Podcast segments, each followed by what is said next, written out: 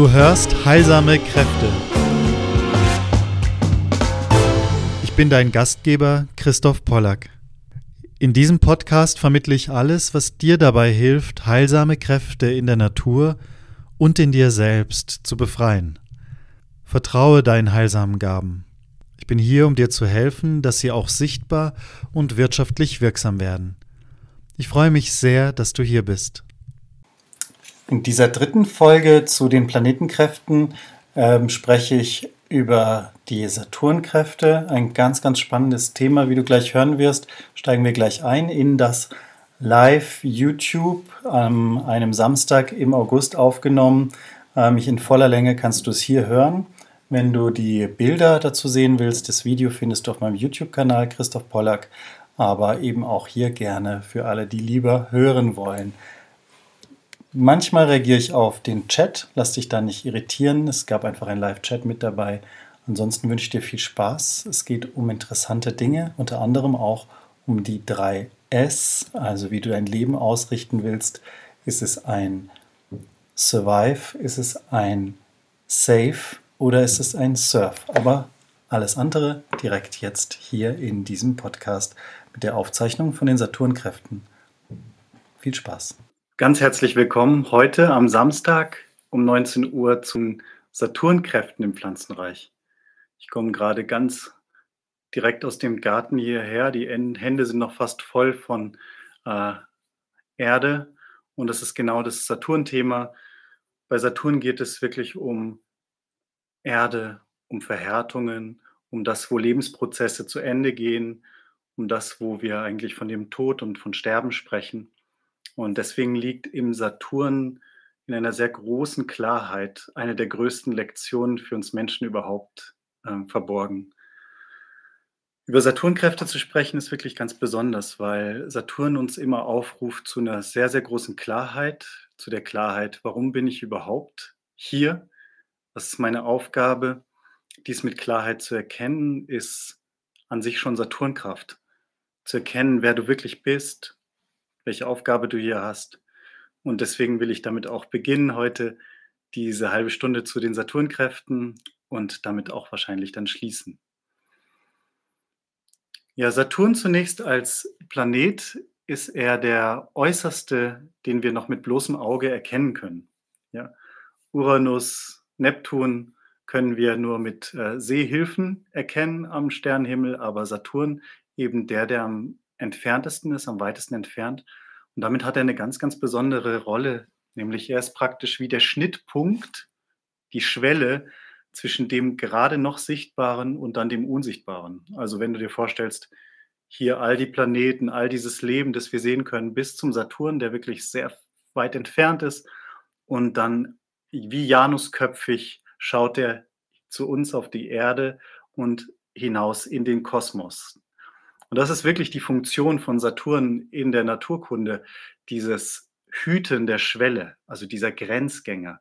Wenn er ganz fern dort draußen diese Schwelle hütet, dann hütet er natürlich auch hier auf der Erde irgendwo die Schwelle und da können wir einmal denken an das Innere der Erde, also dieser Bereich eben auch der Wurzeln. Ich hatte es ja schon angesprochen, auch gestern, äh, Venuskräfte, Jupiterkräfte am Donnerstag, so diese unterirdische Gegend, wo eigentlich Mond und Saturn zusammenkommen. Wir können sagen, im Jahr entspricht er dem Moment, wo also das alte geht, das alte Jahr geht und das neue Jahr kommt. Das ist ganz, ganz, ganz spannend. Also schön, dass du hier mit dabei bist live. Ich freue mich einfach sehr und möchte einfach auch zu Beginn ein bisschen Ordnung reinbringen in die Saturnkräfte. Ich werde immer jede Kraft äh, zur Möglichkeit nehmen, das auszuweiten über verschiedene Bereiche. Es gibt ja Korrespondenzen zu allem.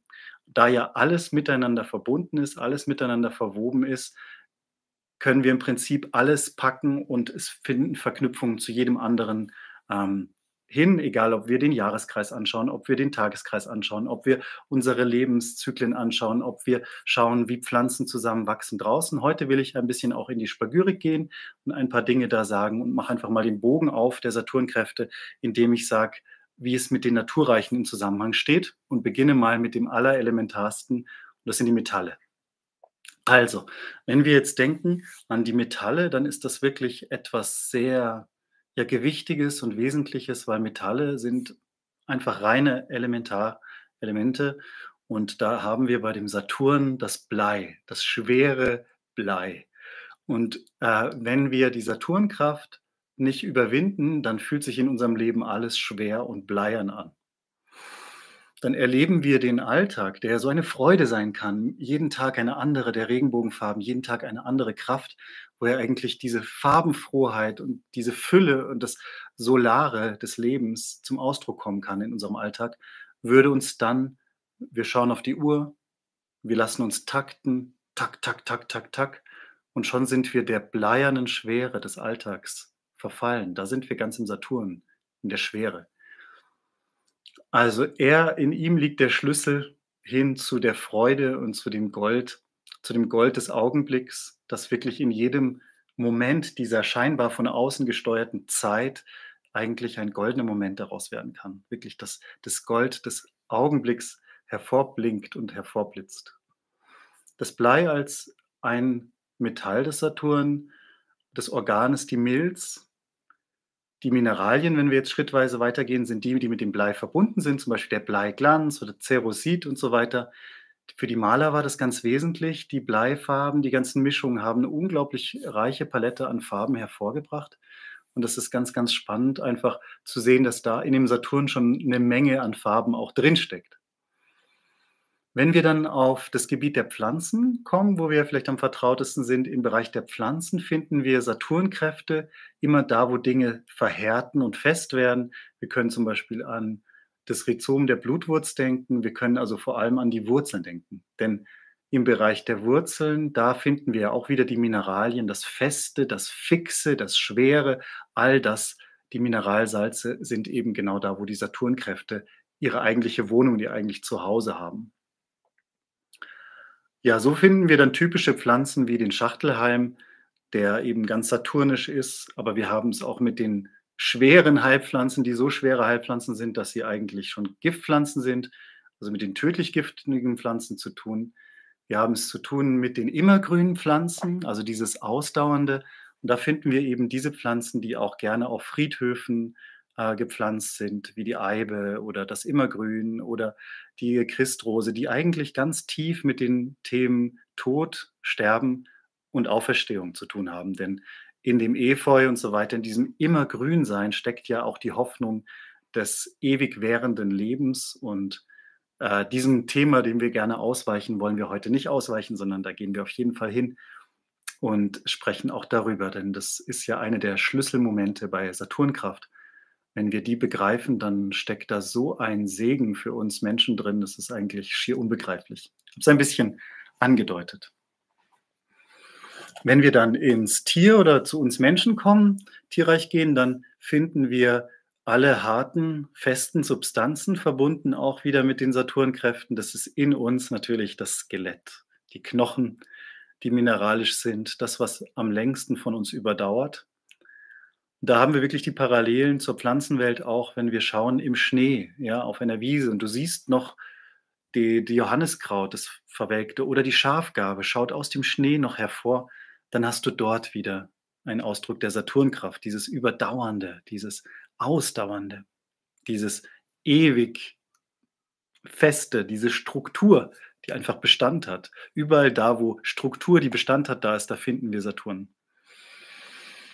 Oft ist es etwas, was uns nicht als lebendig ankommt, sondern wir haben eben sofort diesen Eindruck von Tod. Ja, wenn wir vorstellen, in den Städten graues Beton, alles gepflastert, auch da haben wir äh, Saturnkraft. Saturn ist auch praktisch, äh, quadratisch praktisch gut. Also seine Form ist der Würfel und seine Zahl ist die Zahl 4. Und die Zahl 4 Nee, ist praktisch. Da kann man gut, äh, Häuser bauen, da kann man gut aufeinander stapeln, das ist bequem, aber es ist eine Art auch von Gefängnis. Wir finden also in mit Saturn verbunden die Farbe Grau und Schwarz und dann haben wir so dieses Bild des schwarzen Kubus, das einfach, ja, auch eine Art von Gefangenheit, von Enge darstellt. Wenn wir an der Stelle aber gleich mal schauen dann wissen wir, dass da nicht Ende sein kann, sondern wir wissen, wenn etwas so dicht und fest und dunkel wird, dann ist das Licht nicht mehr weit. Und so können wir dann eben auch in den Kräften erkennen, dass da die Erde praktisch die allergrößte Sehnsucht entwickelt, die Sehnsucht nach Durchlichtung. Ja, da, wo, das, wo die Dunkelheit am größten ist, da ist es nicht mehr fern zur Durchlichtung. Und da, wo sich zum Beispiel ein Mönch in so eine kleine Klausur zurückzieht, in eine dunkle Kammer, alle weltlichen Schätze von sich wirft, da ist es aus dem Wunsch heraus, aus diesem tiefen Wissen, wenn ich in die Kargheit gehe, in die Beschränkung gehe, dann kann ich, wird das Bedürfnis nach dem, was wir heute vielleicht Spiritualität nennen können, nach dem goldenen Erkennen, wird am allergrößten. Es liegt also eine unglaubliche Kraft in Beschränkung und in der Kargheit. Ich persönlich liebe karge Landschaften. Ich hatte das Glück, in, in Südamerika zu sein, mehrfach, weil dort ein sehr guter Freund auch lebt.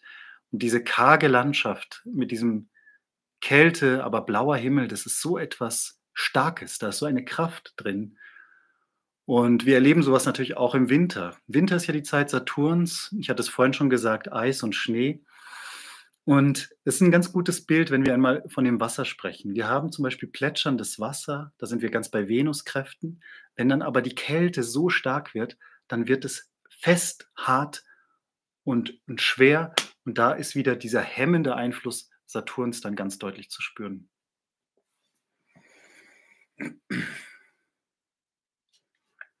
Also dies erstmal einfach, um ein bisschen das Thema zu öffnen, das Thema des Saturns. Jetzt würde ich gerne einfach ein bisschen über Saturn in der Mythologie sprechen. Also da gibt es ja den Kronos, auch der damit verbunden ist. Ähm, der Saturn, die alten Darstellungen, ich kann das euch nicht zeigen, aber ich kann davon berichten. Wenn ihr mal schaut, in den Jahrhunderten finden wir Darstellungen oft als Schnitter oder als Sensenmann. Das sind eher Darstellungen jüngerer Art. Und das ist klar, da geht es wirklich darum, dass etwas geerntet wird. Etwas ist reif geworden, etwas kommt zu Ende und wird geerntet.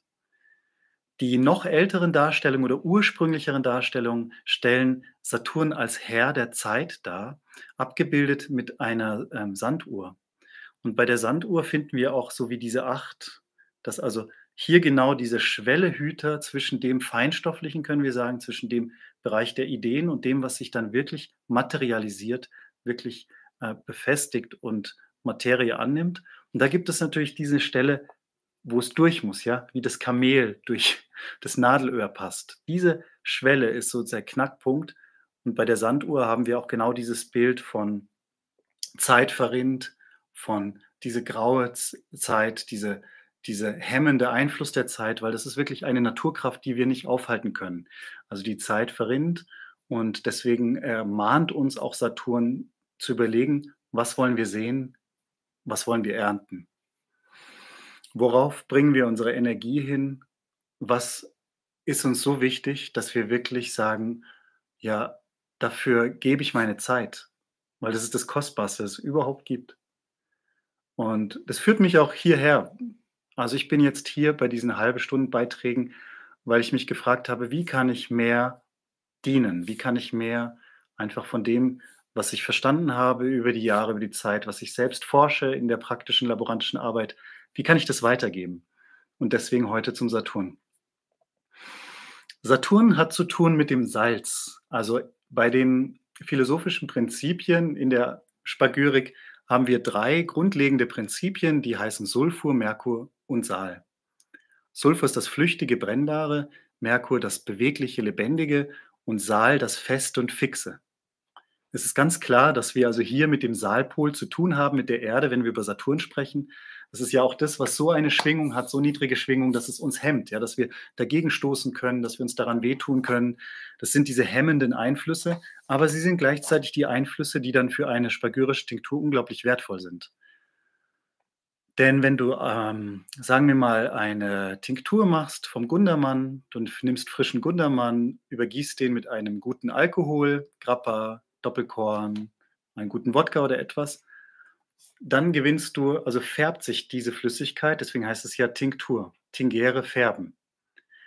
Wenn die nach einem Mond, ein philosophischer Monat, 40 Tage, dann wirklich gereift ist, dann kannst du abseihen und dann finden sich noch die festen Bestandteile, die festen Reste dieser Pflanze ähm, kannst du trennen von der Flüssigkeit.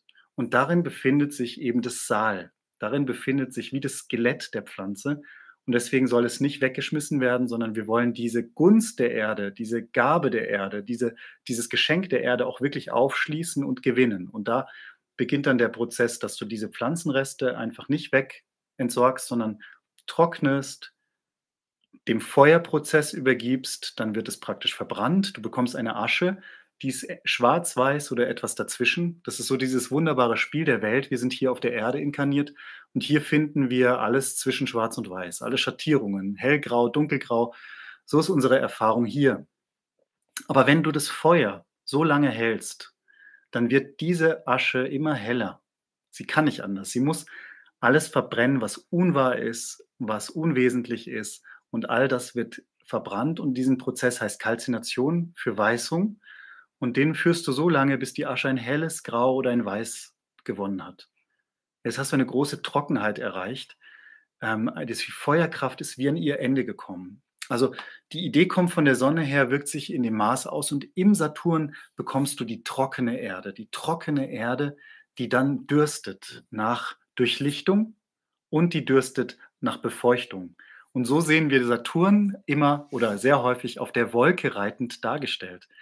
Denn was im Sinne der Polaritäten seine, sein Bedürfnis ist, sich mit dem Mond zu verbinden, mit der mondenhaften Wässrigkeit, da kommt einmal das Männliche im Saturn mit dem Weiblichen in Kontakt, da kommt einmal dieses erdgebundene Materielle des Saturn mit dem ätherischen Mond in Kontakt.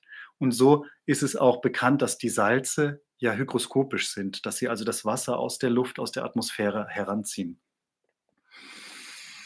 Wenn wir diesen Prozess noch weiter beschreiben, dann ist also diese weiße Asche ist jetzt dürstig nach Wasser und wird dann eben ausgelaugt, kann sich die Mineralsalze können sich verbinden mit dem Wasser. Alles, was sich nicht mit dem Wasser verbindet, wird dann durch, den Fil durch das Filtern einfach oben im Filterpapier hängen bleiben. Und unten hast du jetzt eine Salzwasserlösung, wo die Mineralsalze aus der Pflanze drin gelöst sind. Wenn du die einfach in eine große Glasschale gibst und dem Zeit gibst, dann verdunstet allmählich das Wasser das als leichteres Element und lässt wieder die Erde, das schwerere Element übrig und es zeigt sich dir als klare, transparente Salzkristalle oder Salzpuder. Und das ist so berührend, wenn du denkst, dass wir begonnen haben mit dem Skelett der Pflanze und am Ende haben wir transparente Kristalle. Dann heißt es, dass die dunkle Erde durch unseren Prozess des Feuers und Wassers durchlichtet worden ist. Denn die Erde hat eine große Sehnsucht in sich, durchlichtet zu werden. Und das kann dann eben in der Werkstatt durch unser menschliches Wirken, durch das Feuer auch geschehen. Und zum anderen eben dieses Bedürfnis, dass in der größten Enge, ja, wie bei der Geburt, in der allergrößten Enge, da wo wir das Gefühl haben, oh, jetzt geht es nicht weiter, es ist wie ein Sterbeprozess, dass genau dann das Öffnen und das Leben folgt. Und da sind wir an einem Schlüsselmoment für die Saturnkraft wirklich angekommen, nämlich Saturnkraft ist trockene Erde. Wenn diese durch die Polarität sich mit dem Mond verbindet, mit der Feuchtigkeit, dann entsteht aus trockener Erde feuchte Erde. Und darüber haben wir gestern in den Venuskräften gesprochen. Die Venuskraft ist das, was alles grün macht, alles verbindet, Schönheit, Harmonie, Verbundenheit bringt. Und da erleben wir, dass aus dieser trockenen, wüstenhaften Erde durch die Feuchtigkeit jetzt eine fruchtbare Erde kommt. Die Venuskraft es ist wie eine fruchtbare Erde, wie Marienkraft, Venuskraft, Freya. Und diese fruchtbare Erde wird dann wieder zur Grundlage des Lebens. Das heißt, wir dürfen nicht denken, der Tod ist das Ende. Es ist nur scheinbar ein Moment, aber von dort aus geht es eigentlich wieder in diese Lebensprozesse hinein. Und das erkennen wir überall. Wenn du dir vorstellst, ein trockener Same, ein schwarzer, trockener Same, ein Mohnsame zum Beispiel oder Basilikum, der kommt in die trockene Erde, dann befeuchtet sich die Erde, er nimmt die Feuchtigkeit auf und er sprengt auf. Und so hatte ich ja vorhin auch schon gesprochen. Saturnkraft hat zu tun mit dem Würfel, mit dem Quadrat. Und was passt denn da nicht hinein? Venuskraft ist das Pentagramm, das wir sehen im Apfel, eine lebendige Kraft, eine aufsprengende Kraft. Und du wirst niemals ein Pentagramm in ein Quadrat hineindrücken können.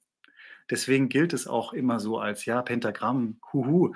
Aber nein, es ist einfach eine lebendige Kraft, Die fünf Kräfte sind viel mehr dem Menschen gemäß als die vier Kräfte. Die vier kann ich viel leichter begreifen. Ja, ich kann sagen Feuer, Luft, Wasser, Erde. Ja, aber was ist mit dem fünften? Das ist der Äther. Der Äther, der macht alle lebendig. Deswegen haben wir eigentlich erst eine wirklich lebendige Naturkunde, wenn wir alle fünf Kräfte betrachten und da gehört der Äther als der freie Raum absolut mit dazu. Und das passt dann halt nicht mehr in unser quadratisch-praktisches Weltbild. Dann braucht es von uns eben diese Offenheit, auch ähm, gewisse Hemmungen, Widerstände zu durchbrechen. Und das macht der Löwenzahn, wenn er durch den Asphalt keimt. Und das machen eben ganz, ganz viele Menschen, wenn sie nicht der, der Regelhaftigkeit zum Opfer fallen, sag ich mal, sondern eben immer wieder der Lebendigkeit, der Improvisationsfähigkeit, äh, den Lebensprozessen Raum geben und diese wirklich äh, in den Vordergrund rücken. Genau. Ich bin ja auch Musiker und habe da die allerschönsten Bilder gefunden in der Musik, vor allem in der Winterreise von Franz Schubert. Franz Schubert schreibt die Winterreise, wo es eben ganz deutlich geht um diese existenzielle, einsame Situation des Menschen. Jemand wird aus der Gemeinschaft vertrieben. Im Mai war die Liebe da, ja, Venuskraft, Herzkraft, Verbindung. Aber jetzt muss dieser Mensch alleine auf Reisen gehen. Und so sind wir ehrlich alle zwar miteinander verbunden, aber in Wirklichkeit ist jeder auch ganz alleine unterwegs. Wir können nicht jemand anderen mitnehmen in unsere Träume. Wir können Hilfe anbieten, aber niemandem helfen. Also wir sind allein unterwegs mit uns selbst. Und das letzte Stück, das 24. Stück dieser Winterreise heißt Der Leiermann. Und in diesem Leiermann wird ein Alter, es ist wirklich eisglatt gefroren, die Hunde knurren um ihn her. Man sieht wie ein Skelett, wie er da leiert, dieser Leiermann immer wieder seine Leier dreht und dürr und knochig. Also ein Bild des Saturn wird da gezeichnet, das Eis, der Knochenmann. Und dann heißt es aber, und er lässt es gehen, alles wie es will. Denn wir haben ja im Bild der Leier auch den Kreis der Natur. Es gibt ja kein Anfang und kein Ende. Was war zuerst da, ja? Der Phönix oder das Feuer oder die Asche? Naja, ein Kreis hat einfach keinen Anfang und kein Ende. Das ist der ganze Witz der Ätherkraft. Es gibt kein Alpha, es gibt kein Omega. Alpha und, und Omega sind, das Entscheidende ist das Und. Also Ätherkraft ist nah und fern, ist hier und dort, ist vergangen und zukünftig, ist ähm, ich und du. Also es ist diese Verbindung. Und wenn wir jetzt dabei bleiben, haben wir also in dem Leiermann auch das Bild des ewig sich kreisenden Webwerks der Natur. Und da dürfen wir einiges verstehen. Und dann heißt es, willst du mit mir gehen? Ja, und dann zeigt sich dieser, dieser Impuls, der ist nicht mein Feind, sondern wenn ich mit ihm sage, und er lässt es gehen, alles wie es will, dann ist es kein Aufgeben, sondern es ist eigentlich ein Begrüßen des Lebens. Es ist ein Sagen, ja, ich sehe, dass alles lebendig ist und ich lasse es, lass es gehen, es ist gut. Es ist dieses Gefühl von, ja, alle Prozesse dürfen sein, alle Prozesse sind gut. Es gibt ein anderes Lied von Franz Schubert, das auf eine DIN A4-Seite passt, das heißt Der Tod und das Mädchen. Und da finden wir dieses Thema noch einmal sehr, sehr, sehr deutlich. Denn der Tod, wieder eine saturnische Gestalt, und das Mädchen als Venus-Merkur-Kraft. Es beginnt damit, ich schilder es kurz mit einer Einleitung in Moll, düstere Stimmung, ein, wie ein Trauermarsch. Dann beginnt das Mädchen, ah, da, da, es ist voller Panik, weil es weiß, es wird jetzt sterben. Es ist völlig hektisch und in Erregung, das Blut wallt. Und dann spricht der Tod, Sei gutes Muts, ich bin nicht wild, sollst sanft in meinen Armen schlafen. Der Tod ähm, zeigt sich und verwandelt sich aus diesem schreckenerregenden Bild in dieses andere Bild des Gütigen, des ähm, Bejahenden. Und in dem Moment, in dem sie das annehmen kann, verwandelt sich die Musik und der Trauermarsch des Beginns in Moll ist plötzlich in Dur. Das heißt, hat eine fröhliche, mhm. eine positive Wendung genommen.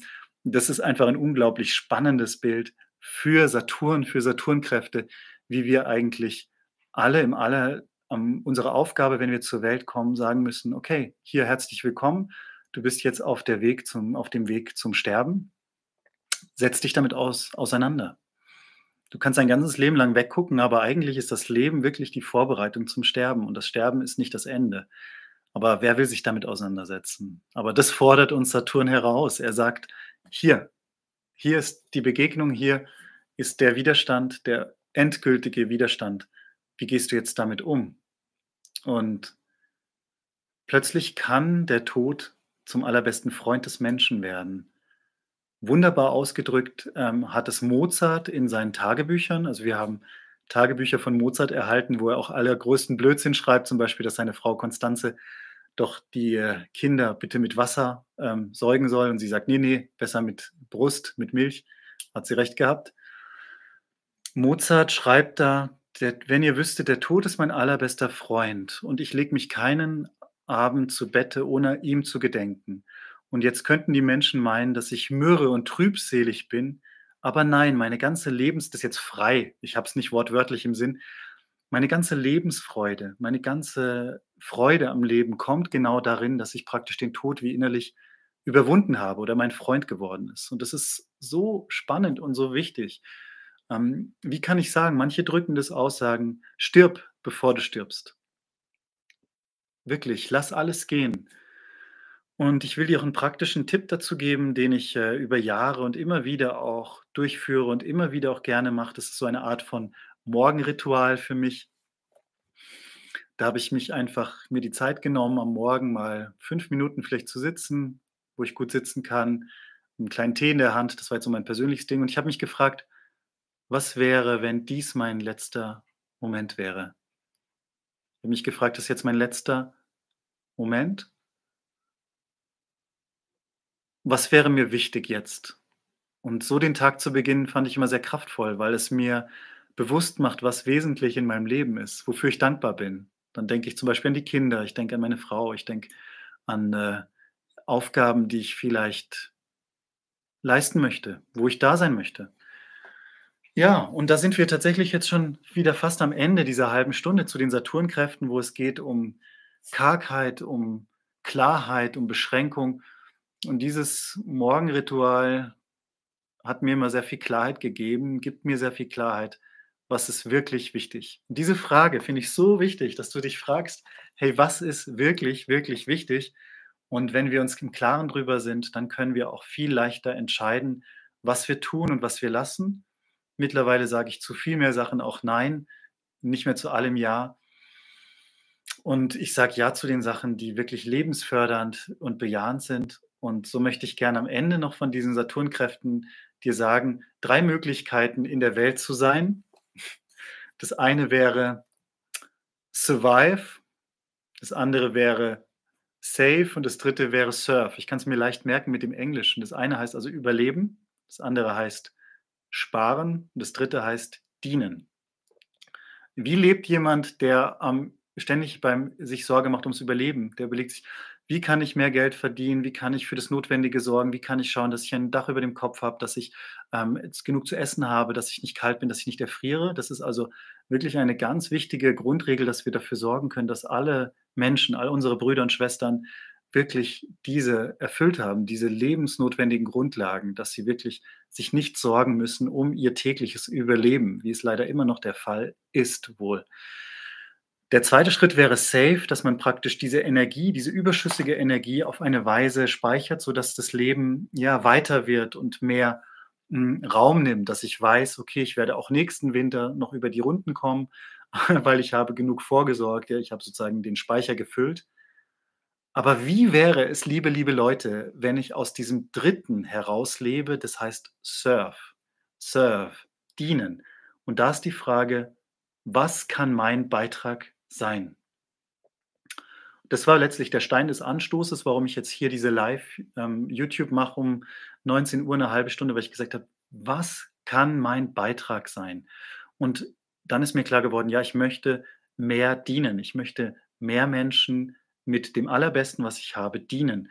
Und habe gesagt, okay, was ist, wenn ich vielleicht immer mit meinem Denken mich damit beschäftige, mit dieser dritte Ebene? Wie wäre es zu leben aus dem Gefühl heraus, welchen Beitrag kann ich leisten zum Leben anderer Menschen, dass es freudiger, schöner, äh, fülliger, ähm, glücklicher, erfüllter, lebendiger, äh, lebenswert sein darf und sein und bleiben darf. Also, einfach als Inspiration, wenn du deine Gedanken, wo gehen, gehst du mit den Gedanken hin? Gehen die hin, was kann ich sparen? Gehen die dahin, wie kann ich überleben? Oder gehen sie dahin, wie kann ich dienen?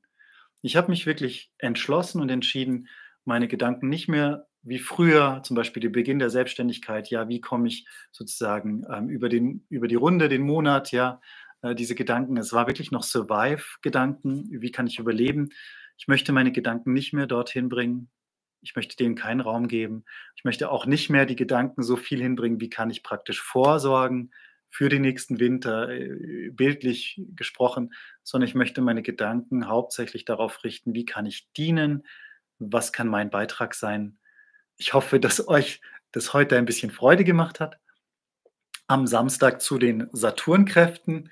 Es gäbe natürlich einiges noch zu sagen, zum Beispiel, wie eben die Polaritäten auch spielen. Und das möchte ich abschließend noch sagen. Wenn jetzt der Blei also dem Saturn entspricht und der Saturn geht gerne zusammen mit dem Mond, dann gilt es in der ganzen Natur. Und ich lebe hier im Südschwarzwald, wo früher Bleiglanz abgebaut wurde. Das ist also eine Verbindung von Blei und äh, Schwefel. Und ja, hier wurden Silbermünzen geprägt über lange, über viele Jahrhunderte. Und da, wo wir Bleiglanz finden, das Metall des Saturn, da finden wir Spuren von Silber. Ist es nicht fantastisch? Silber ist das Mondmetall. Das heißt, da zeigt sich wieder viel schwarzer, das ist auch ein schwarzer, ganz schwerer Stein. Ja, der Bleiglanz ist schwarz und schwer, Saturnkraft.